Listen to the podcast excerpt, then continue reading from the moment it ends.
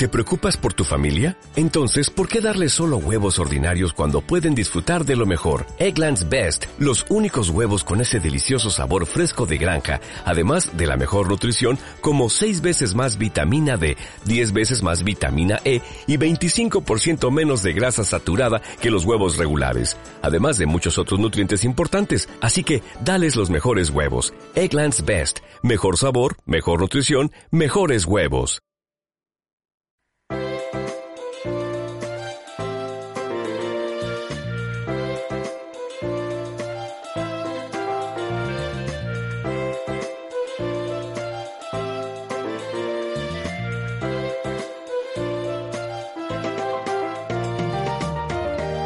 Vasca, ponemos el derecho del revés, con Yuris Estudio Jurídico. La atribución del uso de la vivienda familiar es sin duda una de las cuestiones más relevantes y quizá más problemáticas en los casos de divorcio o ruptura sentimental. Esto, evidentemente, eh, eliminando de la ecuación a parejas con hijos, que ahí es verdad, mm, como venimos contándote ya en diferentes eh, secciones, es cuando se lía parda. Olga Rodríguez y Diego Amaro de Juris Estudio Jurídico ya me acompañan. ¿Qué tal, chicos? Muy bien. ¿Bien? Bien. Vamos a ver, vivienda. Diego, no salimos de la vivienda, ¿eh? nos hemos encerrado en la comunidad de vecinos y no salimos. Pero bueno, sí, es que llega un momento, hay eh, etapas en la vida de las parejas en las que uno de los miembros sí que debe abandonar eh, la comunidad. Eh, primero, quizá tenemos que definir, Olga, qué es, cómo definimos o qué se define como vivienda familiar. ¿no? Sí, eh, la vivienda familiar es aquella en la que se ha desarrollado esa unidad familiar, la que ahora vamos a romper, la que se va a desgranar y que por pura aplicación, pues aparte de la ley del sentido común, en el momento que hay una ruptura, mm, los dos miembros de, la, de esa pareja no pueden seguir conviviendo bajo el mismo techo. Con lo cual quiere decir que tenemos que determinar eh, quién va a seguir eh, usándolo al margen de, eh, de quién sea. Quiero decir, vamos a distinguir eh, la propiedad de esa, de esa casa del derecho de uso. Usar significa eh, seguir utilizándolo, pero ya digo, no determinado a, a quién corresponde. Esto os lo resalto porque podemos tener propiedades, viviendas que sean de los dos, que suele ser lo habitual, pero también puede ser una vivienda privativa. Hombre, suele ocurrir a veces que quizá uno de los miembros de la pareja, soltero o soltera, había hecho ya esa inversión. Hasta ese momento había eh, pagado eh, él solo o ella sola la hipoteca, pero bueno, llegada la convivencia, ha habido un periodo de tiempo X en el que ha sido a pachas. Exactamente. Al margen de esas aportaciones, que eso evidentemente luego deberá compensarse o reembolsarse, en ese punto es cuando ese, esa persona que tenía esa propiedad mayoritaria o exclusiva ha decidido voluntariamente que lo convierte en el domicilio familiar. Y por lo tanto, a partir de ese momento, independientemente de, de quién sea, ya digo, porque incluso también puede ser de otros familiares. Hay viviendas que pueden ser de los padres, eh, y eso genera un conflicto, porque claro, por un lado mm. está el propietario, eh, que puede ser los dos eh, progenitores, o uno, o el abuelo, o el tío, o el primo, y por otro lado está el que va a seguir teniendo derecho a usar esa vivienda. Este es el caballo de batalla y el Cristo máximo, si me permitís la expresión, después de las custodias o incluso a la par. Sí, ¿eh? decir, ¿eh? Bueno, muchas veces van a la par, ¿no? También ambas disputas. Claro, claro. Eh, está bien resaltarlo porque a pesar de que la ley determina que no tiene por qué ir directamente aparejado custodia con uso de la vivienda familiar, de hecho nuestra ley vasca del 2015 ya establece que a pesar de que la custodia se pueda llegar a atribuir a uno de los progenitores, si ese tiene otra solución habitacional y está en mejor situación económica que el otro, a ese otro, aunque no se le vaya a dar la custodia, podría tener derecho de uso de la vivienda familiar. Pero más allá del margen de esa circunstancia, que es como muy especial, que no es lo habitual, como bien comentas, la custodia suele ir intrínsecamente aparejada al uso de la vivienda. Como afortunadamente estamos en un momento social en el que ya las custodias monoparentales son la excepción y ya tenemos unas custodias compartidas que superan el 70% de, de bueno, pues la estadística, eh, aquí hay un problema. Claro. Porque claro, vamos a si compartir... tú vas a estar 15 yo voy a estar 15, ¿quién hace uso de esa vivienda familiar? Vamos a compartir al menor no me gusta utilizar el término compartir con el menor porque no es custodia eh, repartida, es custodia compartida. Pero bueno, vamos a seguir ejerciendo la coparentalidad de nuestro hijo. ¿Dónde? Esa es la gran pregunta cuando, cuando viene alguien al despacho. ¿Los dos en la misma casa? No, ya lo hemos dicho. No, eso ya lo dijimos en su momento, que lo de la maletita cada X tiempo... Eh, sí, da muchos eh, problemas en la práctica. A veces se piensa que puede ser lo mejor para el menor, ¿verdad? Para que no, cambie de, domicilio, pero yo creo que... ya no a la larga, no, es que a la semana y media te estás tirando de los pelos por los yogures de la nevera y no se trata de que esa ya expareja no tenga eh, conflictos añadidos, ¿no? A los que ya ha tenido. Descartadísima la casa nido. Solo eh, aconsejable en momentos de transición. Bueno, vale, eh, hay, que darse un margen, ¿no? Los unos a los otros. Aquí eh, eh, impera, en principio, el pues no lo sé, la comunicación, el respeto, pero claro, igual hablar de comunicación o respeto, hacía, hacía Diego así un gesto con la cabeza que claro, hay parejas o exparejas, ¿no? Bueno, a ver, en parejas en los que, bueno, pues la ruptura se trata de, nada, de poner fin a una situación puntual, pero de la manera más respetuosa posible, pues oye, igual en esos supuestos... Bueno, pero son los menos, ¿eh? No, no, la conflictividad es exponencial. O sea, salvo el que no le interesa el uso de la vivienda, salvo que, puede ocurrir también, ¿no? Eh, porque tiene otra solución o porque bueno, o porque bueno de alguna manera quiere romper con todo y eso implica también dejar el, lugar que ha sido su domicilio. ¿no? Pero ahí entramos en una en, otra problemática. Es decir, eh, vale, hay dos personas, uno no quiere ejercer el derecho de uso, el otro quiere, puede, pero claro, eso no puede salir gratis. ¿Vale? No puede salir gratis. No es me voy ya. No. El que se queda eh, tiene la obligación, que también lo dice nuestra ley vasca, eh, de compensar a aquel que, que se va. Establecer una compensación por derecho de uso que se fija en base a dos parámetros. Eh, cuánto costaría un alquiler de esa vivienda y luego también la capacidad económica de aquel que va a quedarse dentro de ella y va a tener que hacer frente a esta compensación de uso. Eh, y luego también hay otra posibilidad y es eh, que el que se quiera quedar dentro diga, bueno, yo no voy a pagar aquí una especie de alquiler, porque es que al final pagar el alquiler más la mitad de la hipoteca, porque atentos, aunque nos vayamos de la casa, tenemos que seguir pagando el 50% de la hipoteca. Hasta que eso no se liquide, Exacto. las responsabilidades, obligaciones son las mismas. Exacto, porque el banco aquí le da lo mismo, que te haya separado, que esté junto, aquí no, no hay historia.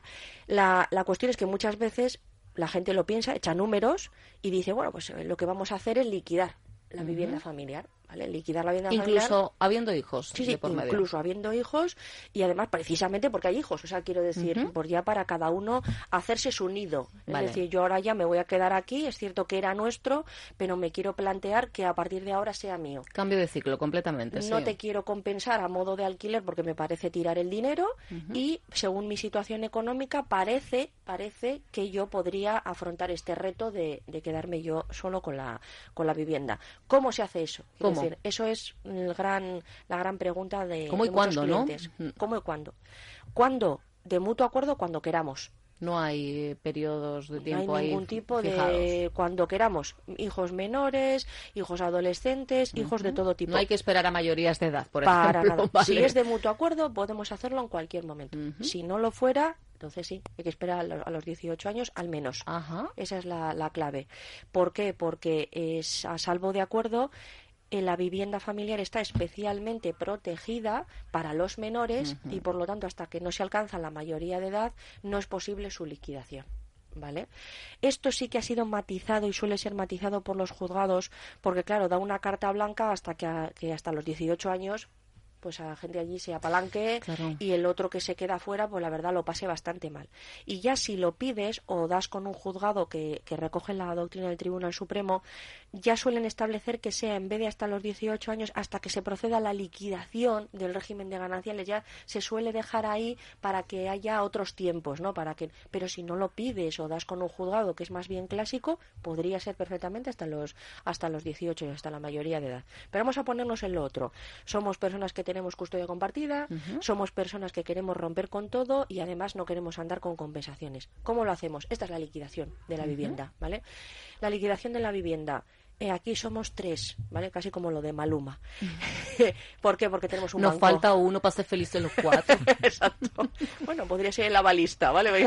Vamos, a, llegar, ¿eh? Ya lo hemos hecho. ¿Con quién tenemos que hablarlo primero? Esto, de esto Diego sabe un rato. Eh, con el banco. ¿Vale? Porque aquí... O sea, ya está, pues, pues ya, ya, ya, Siempre, sí, al final, volvemos a lo mismo siempre. Esto es como aquí en la vida tenemos el banco siempre, siempre... ¿Y por qué tenemos que comunicarnos con el banco? Hombre, porque desde luego lo que no tiene ningún sentido es que si ya, bueno, pues los, ex, los ex cónyuges, ya pongo el prefijo ex, eh, deciden ya, pues eso, aparte de personalmente, patrimonialmente también, separarse, ya no tener nada en común, eh, evidentemente no tiene sentido que si se decide proceder a esa liquidación de la vivienda y decir, bueno, pues me la adjudico yo, te la adjudicas tú, esté todavía la hipoteca por ahí colgando. Porque claro, como bien nos comenta Olga, al banco en su momento se le fue a pedir, fueron dos personas, independientemente de lo que y fueran da igual de la relación que mantengan a día de hoy. Y al banco le da igual si tú ahora te has divorciado, si os queréis mucho, si no, evidentemente sois deudores solidarios frente al banco y el banco va a decir, vosotros haced lo que queráis, os habéis divorciado, me parece estupendo, pero si tú no pagas, voy a ir a por ti porque para eso os tengo pillados a los dos. Entonces, lógicamente, en una liquidación de esa vivienda, el que se la adjudica, pues es lo lógico es que se adjudique también la deuda. De hecho, el otro se lo va a exigir porque no voy a seguir pagando yo, quedando obligado frente al banco a pagar una hipoteca por una casa que solo va a ser tuya.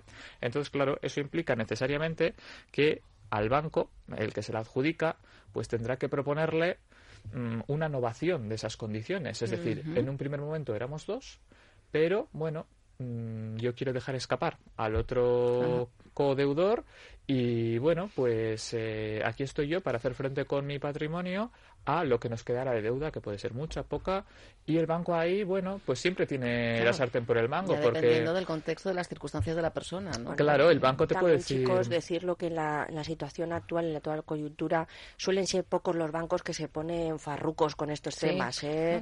bueno, situaciones, claro, económicas, ¿no? Claro. De lo que quede pendiente, porque claro, nosotros no queden cuatro duros ya por amortizar, que esté todavía... si nos quedan 200.000 euros y yo soy eh, una trabajadora autónoma claro. y me quiero quedar yo con... Eh, ahí te van a, ahí te van a hacer un nuevo estudio de, de riesgo y ahí de lo que van a intentar tirar es de avalistas, está clarísimo. de avalistas o de hipotecas de otras viviendas, o sea, hipotecar, por ejemplo, otras propiedades. En cualquier caso, una garantía adicional. Sí, van, a, pedir, garantías adicionales. Lo que, os quiero comentar es que realmente yo creo que se ponen en plan serios con el tema de las garantías adicionales, mm. porque como dice Diego, ya no somos dos, sino que te quedas tú solito frente a esto, pero ya lo que es el tema del tipo de interés ya tampoco hay tanta guerra, quiero decir, a la gente no le va a subir tantísimo la cuota, ¿eh? le van a hacer una reestructuración, pero tened en cuenta que es que venimos de unos momentos en los que tampoco los tipos de intereses que fueran una maravilla, con lo cual quiero decir que igual es el de los mejores momentos ahora, bien negociado, igual para quedarte con una hipoteca en mejores, en mejores condiciones.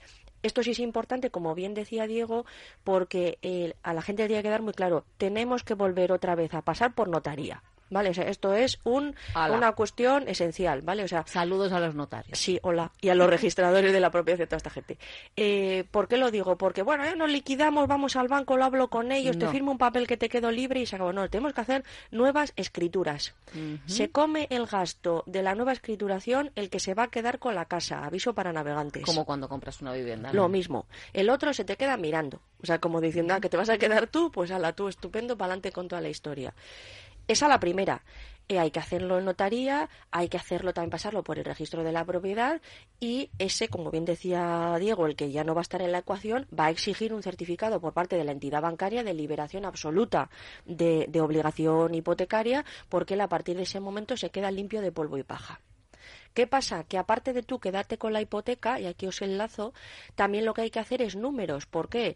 Porque eh, si, como suele ser habitual, nos hemos tirado unos añitos pagando la hipoteca entre los dos y salvo catástrofe nuclear en el que la casa haya bajado de valor, pero lo que, vamos, terrible, vamos a tener cierto remanente en el que el que se la queda va a tener que compensar al otro con una sencilla ecuación. Lo que vale ahora la vivienda, y esto por favor también otro dogma de fe, lo que vale la vivienda en el momento actual. Es decir, nada de es que yo me la compré por 300.000, qué bien. Pero ahora lo que vale es lo que diga un tasador o vamos a tres inmobiliarias y el precio medio o lo tiramos a los chinos, lo que queramos. Pero eh, es el valor actual, foto fija en el momento actual, ¿vale? Eh, le restamos eh, la cantidad que tengamos pendiente de préstamo y la diferencia la dividimos entre dos. Eso es lo que yo le voy a tener que dar al otro. Por lo tanto, cuando hemos ido al banco a decir lo que decía Diego, oye, déjame a mí quedarme solo, que yo lo voy a hacer muy bien y que encima va a venir aquí mi padre y va a poner también su nómina y lo vamos a hacer de maravilla. Va a haber que pedirle eso más y que necesito un dinerito adicional para pagarle a este señor o a esta señora.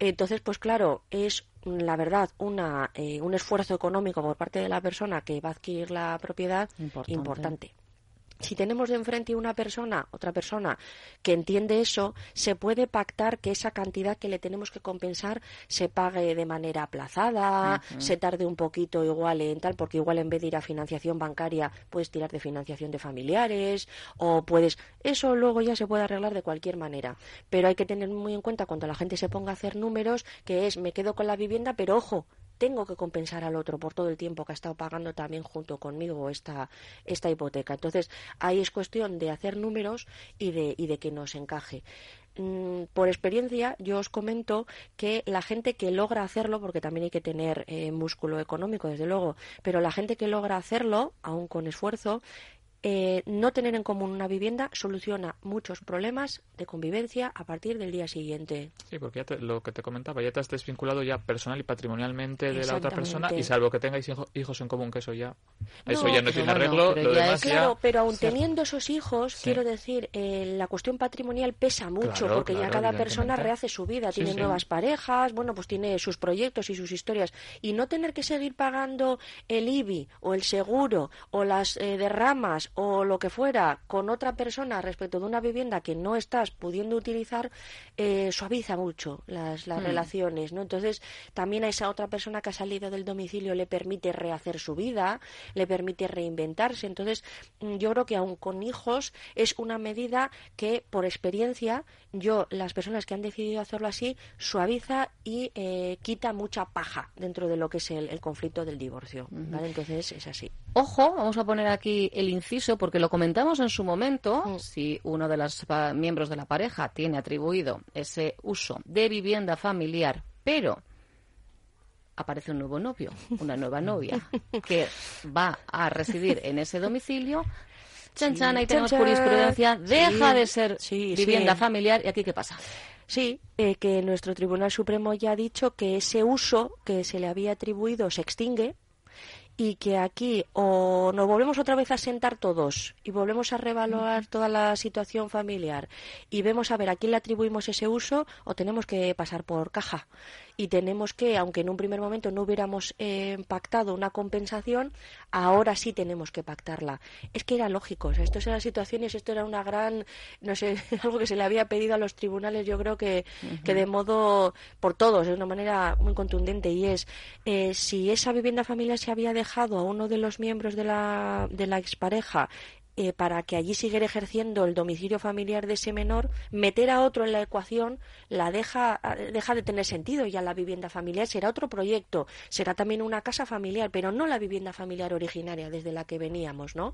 Aparte de que esa otra tercera persona pueda aportar también un patrimonio y se está beneficiando de un uso. Esto en un contexto en el que no se ha procedido a esa liquidación que antes explicábamos, ¿verdad? Claro, claro. y siempre también eh, que no se haya, que también es una posibilidad, que no se haya fijado en el convenio regulador eh, la prohibición de que alguien más resida en la vivienda familiar. Esa cláusula se que puede se puede poner, se puede incorporar previo acuerdo de las dos partes. No, bueno, claro. Unilateralmente tú no puedes exigir y tampoco la mayor parte de los jueces tampoco suelen, digamos, eh, dar este tipo de concesiones porque se entiende la libertad de la persona de, rehacer su vida, pero por acuerdo, por proteger a los menores o por, ciertos pactos particulares entre sí se puede poner. Claro, si ahí lo hemos incumplido, ya no hablamos de compensaciones, ahí ya directamente es que te vas fuera, ¿no? O sea, tendrás que exigir el cumplimiento de eso. Pero si entra otra persona, sí que aquí hay que volver a reevaluar todo y bueno, tenemos la prueba de cómo sé que esa persona vive dentro del domicilio. De esto, pues bueno, pues sabemos un poquito, quiero decir, de cómo realizar investigaciones, os los podréis estar imaginando todos, que pues igual hay que poner un detective, igual hay que tirar de testigos, igual hay que... Hacer cómplices a esa comunidad de propietarios. Un saludo a los vecinos, ¿eh? a, los, vecinos guays que te dicen quién es el que tira la basura o quién es el que baja la junta. Ay, amigo, ¿eh? Radio Patio en estas cuestiones, ¿veis? puede ayudar. Traer, pero bueno, cuando ya es algo evidente, vas al juzgado, planteas esto y todos los jueces también es verdad porque no tienen otra, porque el Tribunal Supremo tira mucho, claro, pero eh, pues lo tienen que acabar concediendo. Es un dato importante, ¿vale? Porque tenemos derecho a rehacer la vida, evidentemente, pero hombre, el que está fuera, pues eh, también tiene derecho a que si ha cambiado para todos, pues venga, café para todos. ¿no? Efectivamente. Bueno, pues eh, una cuestión que seguramente es objeto de consulta muchas veces en Juris Estudio Jurídico. Mira, recientemente uno de vuestros éxitos tenía que ver con una custodia compartida lograda, pero a su vez compensación por uso de vivienda, ¿no? Este es el caso, además es que es el caso eh, clavado Quiero decir, esto es una... pensando ya mientras hablabas de lo de la siguiente pareja y demás. Esto es un caso clavado, eh, que es una, una custodia compartida muy peleada, muy peleada y además muy merecida. Eh, después de bastante tiempo, en, este modificación de medidas. Era el, el, padre el que solicitaba. Sí, en modificación de medidas. Por eso a todos los padres inicialmente se estableció custodia monoparental y con el paso del tiempo y la modificación de las circunstancias y habiéndolo hecho muy bien, a pesar de no tener la custodia durante todo este tiempo, eh, pues eh, por fin puede tener eh, en custodia compartida a su hija. Pero es que además, claro, pues eh, en su momento se atribuyó el domicilio familiar a esa madre que se quedó con la niña y además pues muy bien y muy bien cuidada también la niña. Pero claro, vienen nuevas parejas, nuevas relaciones y por lo tanto ante la evidencia de que eso es así, pues se ha tenido que establecer, por supuesto no se ha extinguido su derecho de uso porque además no, no tampoco lo quería el padre, quiero decir, pero si permanecía dentro de esa vivienda debía compensarle. Y entonces así se ha fijado que tampoco no nos pensemos, se tienen en cuenta todos los parámetros. ¿eh? O sea, no es compensar, ala, dame mil euros al mes porque yo lo hablando pido. de 200 ¿eh? y algo, no recuerdo el pico. 200 y pico euros porque es una vivienda de protección oficial y porque es una vivienda pues con unas determinadas características y además la otra persona es una persona trabajadora que tampoco dispone de, gran patrimonio y por lo tanto tampoco vamos a ponernos ahí. Pero bueno, es algo simbólico, digamos, o, algo que, que, bueno, que además es legal y, y efectivamente así lo ha, lo ha conseguido. Pues estamos, yo desde luego es un tema con el que estoy, Diego sabe que yo cuando, cuando llegó la sentencia eh, grité y brinqué por todo el despacho porque cuando la gente se lo merece, pues yo creo que es justo. Un éxito más de Juris Estudio Jurídico. Eh, triunfan en los micrófonos de Onda Vasca. de, vez en cuando también, que también lo quiero decir, que tampoco decía Diego, eh, no nos pasemos que ya sabemos cuál es el día a día. Bueno, evidentemente hay luces y sombras, ¿no? Cosas se ganan, cosas se pierden, no depende de nosotros, depende de los tribunales, pero vale, sí, esta vez nos lo merecemos. Claro que, ha sido como un año medallita, punto, pelota. un año de sufrimiento. no hay más.